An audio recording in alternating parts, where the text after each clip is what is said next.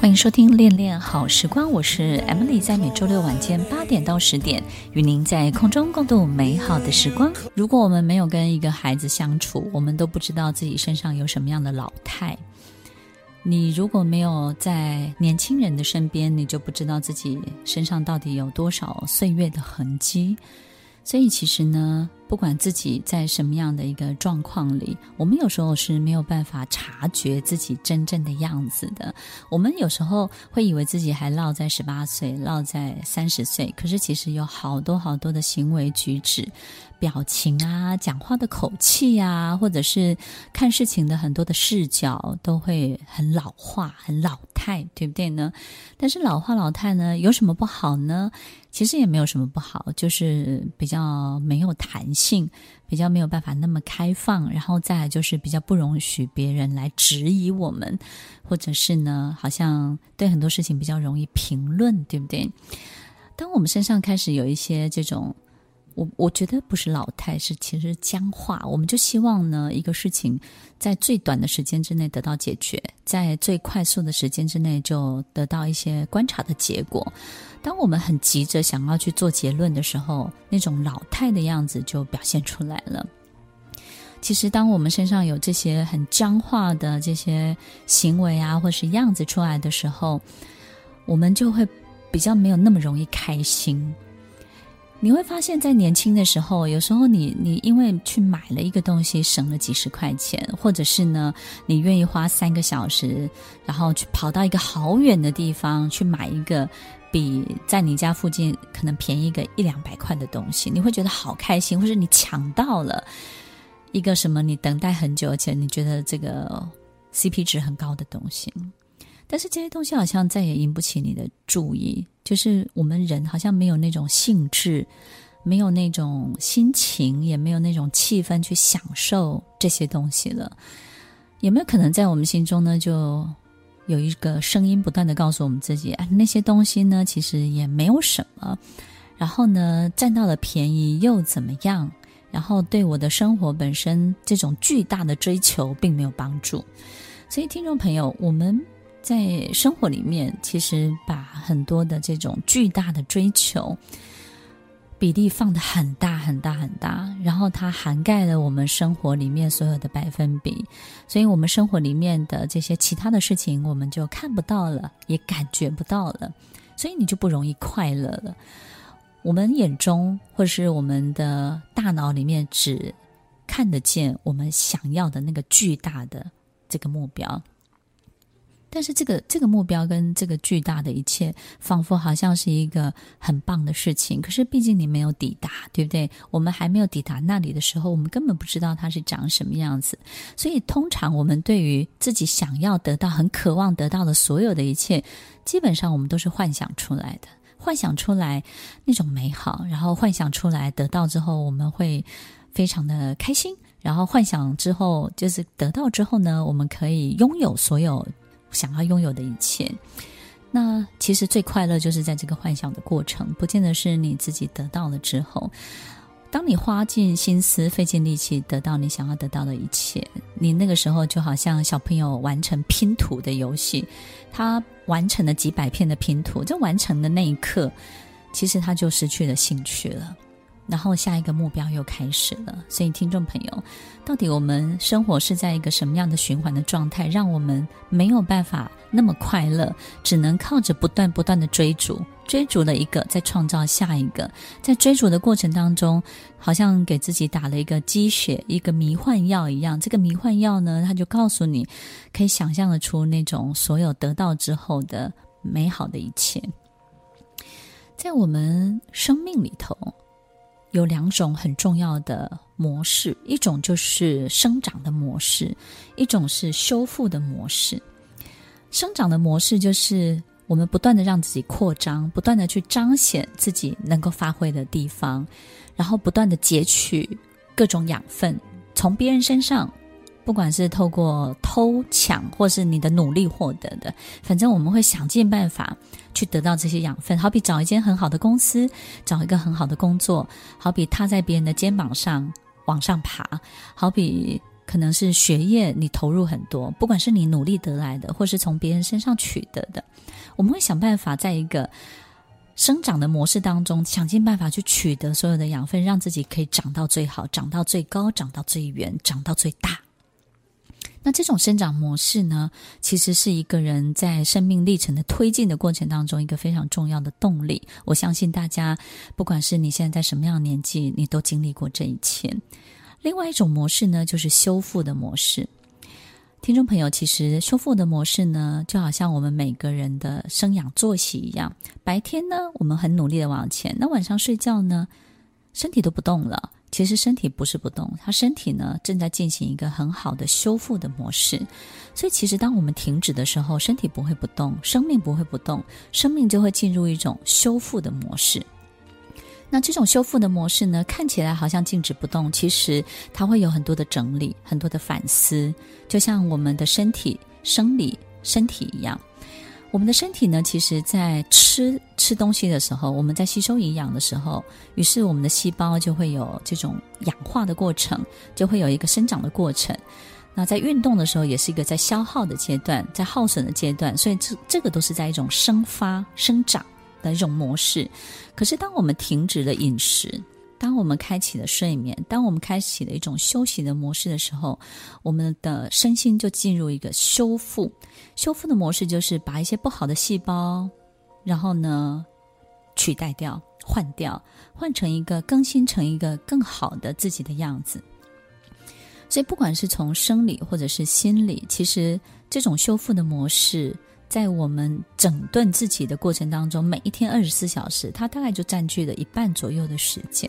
所以，如果你没有好好的休息，你花很多的力气努力，那你的身体身心状况也不会太好。有时候，我们经过一个很长时间的修复的状态的时候，你的脑筋、你的大脑、你的很多的思想、很多的灵感也会开始变得不一样。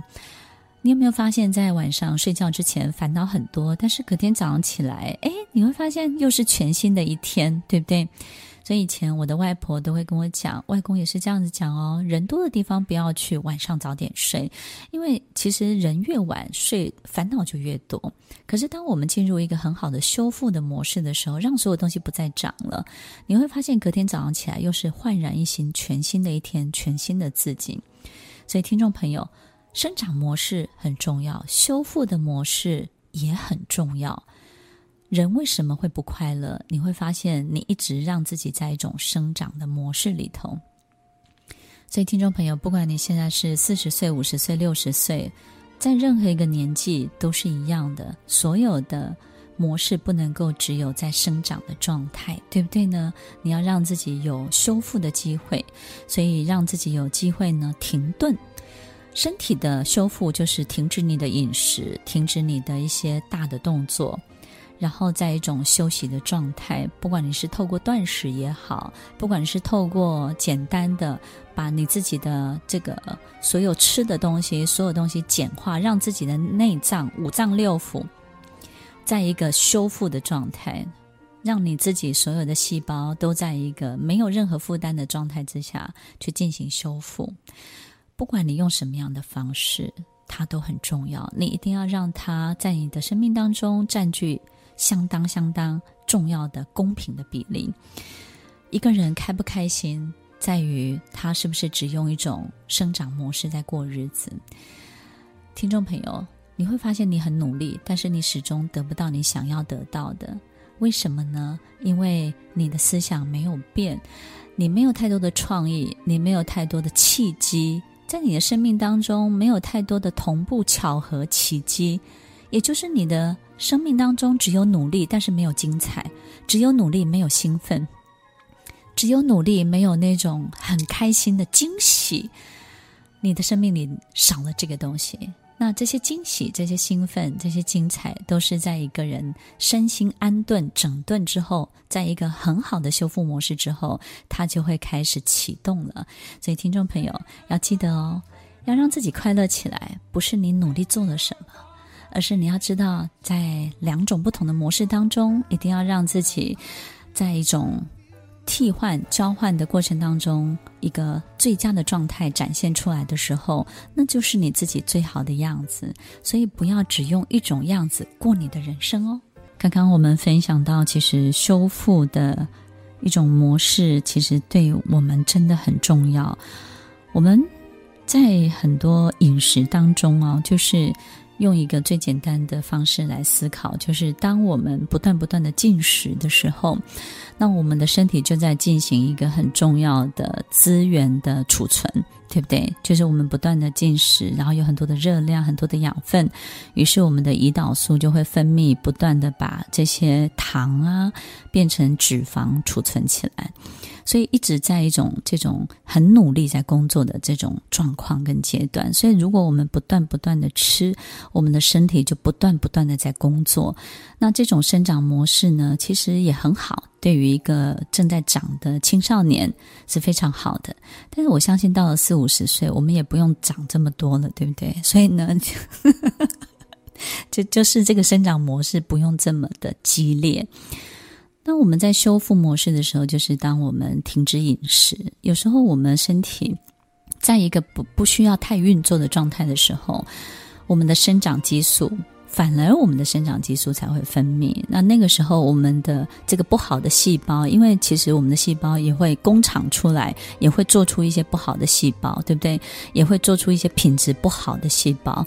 那这些不好的这个劣质的这些细胞呢，也需要被更新跟替代。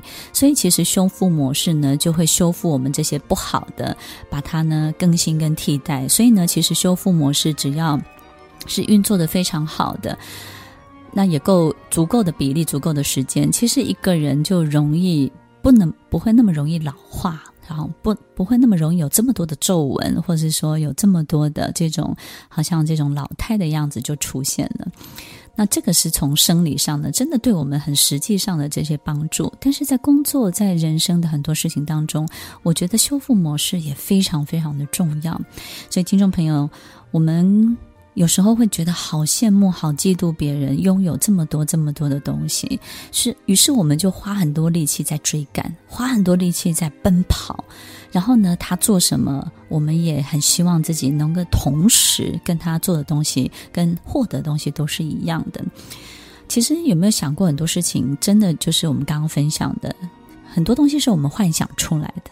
我记得前一阵子我自己读了一本书，在疫情期间，我有比较足够的时间，我看了一个书，很有意思。这个书名呢叫《错把妻子当帽子》。那这个这个书呢很有趣，就是说，其实他在描述了天才跟疯子只在一线之间。也就是呢，这个这个病患呢，其实一直把他的妻子的头。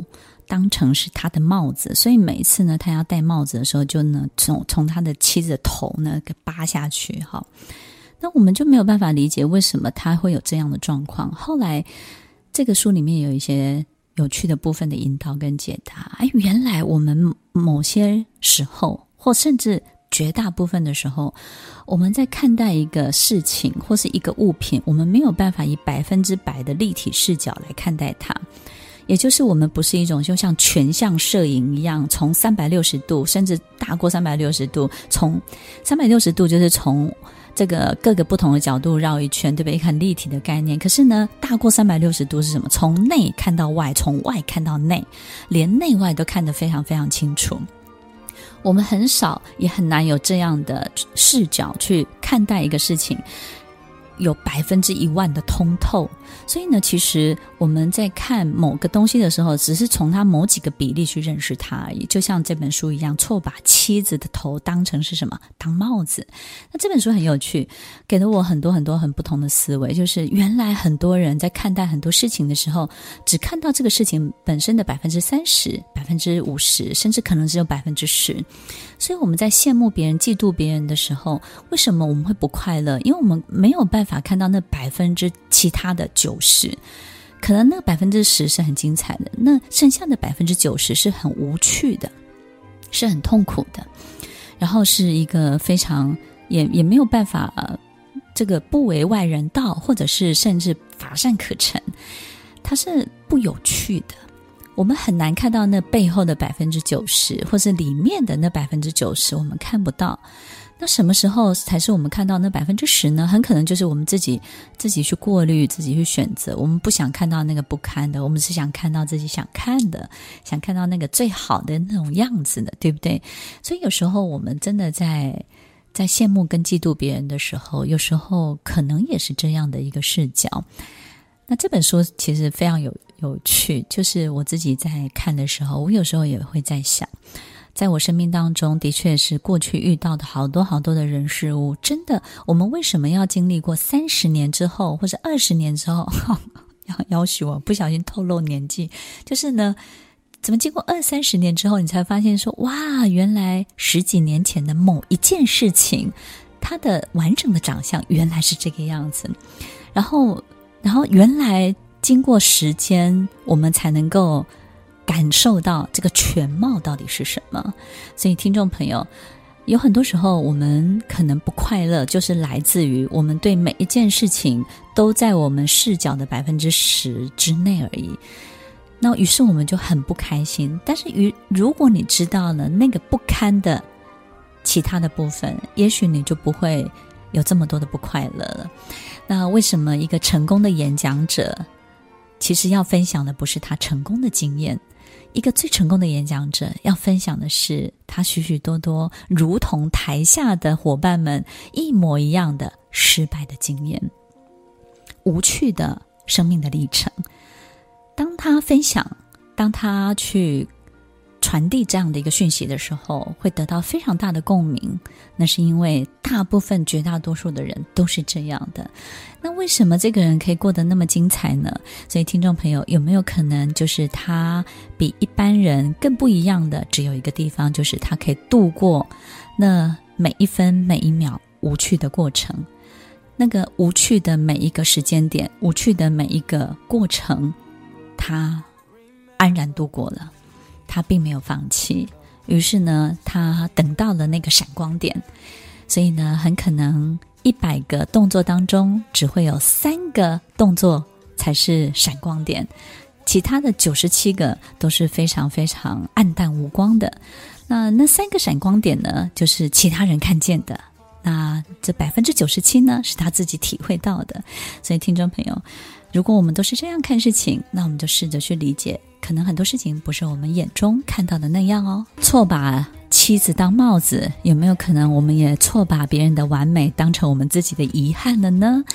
所以，听众朋友要记得，你永远只在你的人生道路上行走，你的道路上永远也只有你自己一个人哦。在我过去的工作当中呢，有几个月的时间，在一个这个非常有名的游乐园工作。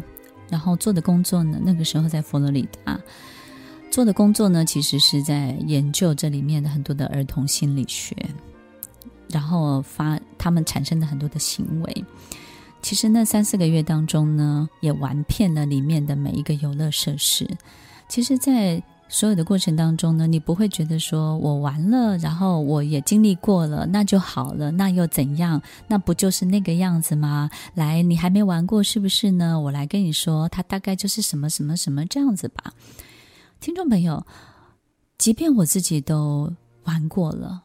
然后呢，我都觉得好兴奋，对不对？更何况带我们的这个长官、这个领导人、这个督导呢，他也他玩他玩得更厉害哈、他会告诉告诉我们说，如果你做这个，你的手一定要放在哪里，然后你要坐第几个位置，然后哪一个位置的视野是最好的，然后哪一个位置呢，会有一种被抛出去的感觉，然后呢，到了某一个这个黑暗的时候呢，是哪一个速度、哪一个时间点会让你最害怕？其实你会发现，他变，他并没有不想玩，他变得很会玩，而且玩到呢，让这些游乐设施来服务他个人。他个人想要得到什么，他就从这些游乐设施当中呢，让这些游乐设施来服务他，让他觉得快乐，让他觉得开心。听众朋友，怎么样可以真正的快乐起来，真正的开心起来？在你经历过人生好多好多事情之后，你有没有让这些事情来服务你？过去你只会告诉自己，我玩过了，我经历过了。但是这些经历过的所有的人事物，你有没有试着从另外一个不同的角度，让它来服务你的心情？当你需要回忆的时候，你可以选择那段美好的回忆。当你需要分享给别人的时候，你可以选择那段不堪的故事；当你需要写一本书的时候，你可以集结所有你的悲惨的经历。听众朋友，让这些东西来服务我们这个人。这是一个在人生不同的阶段，你会快乐起来的一个角度。有很多时候，我们可能花太大力气，掏心挖肺的想要给别人东西，想要提供给别人，告诉别人我是可以教你的哦，我是可以教会你，我可以教练你。你看，你可以来问我，我是你的导师。有时候我们喜欢让别人觉得我们是可以给的，但是听众朋友，一个老师最重要的关键就是台下要有学生。前面要有学生，你的老师的这个角色才是成立的，对不对？所以呢，当一个老师不是你会多少东西，而是有没有学生需要你的东西，这才是最重要的。快乐是什么？快乐就是要知道我们到底所处的那件事情当中，不是我们会做什么，而是这个所有的一切的循环，所有一切是不是一个非常好的机制？有没有学生存在？如果没有任何学生，你这个老师懂再多都没有意义的，对不对？所以这个所有的配备条件机制，所有东西是不是这个模组本身是不是都是合理的存在，然后都是面面俱到的，都是全面到位的？所以听众朋友，开心快乐是什么？就是要把这些事情呢都弄懂了，弄懂你会有一种感觉啊，原来不是我最厉害，是要有对面的那个你。才能够让我展现我自己。当你懂得这一切的时候，你就会开心起来了。你就不会觉得说，为什么你不会 appreciate 我的东西？那为什么我讲这么多你还不会？为什么你不喜欢我？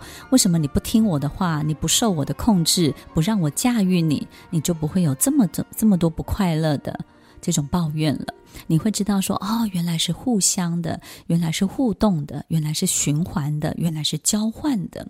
所有的一切，当你能够很立体的去感受到这一切的机制，它是怎么形成一个机制的时候，当你去承认跟去面对，原来这个世界每一件事情都要有一个这样的机制存在，而你只是其中的一小部分而已，那我们就不会那么不开心了，对不对？就不会从单方面去看待很多的事情了。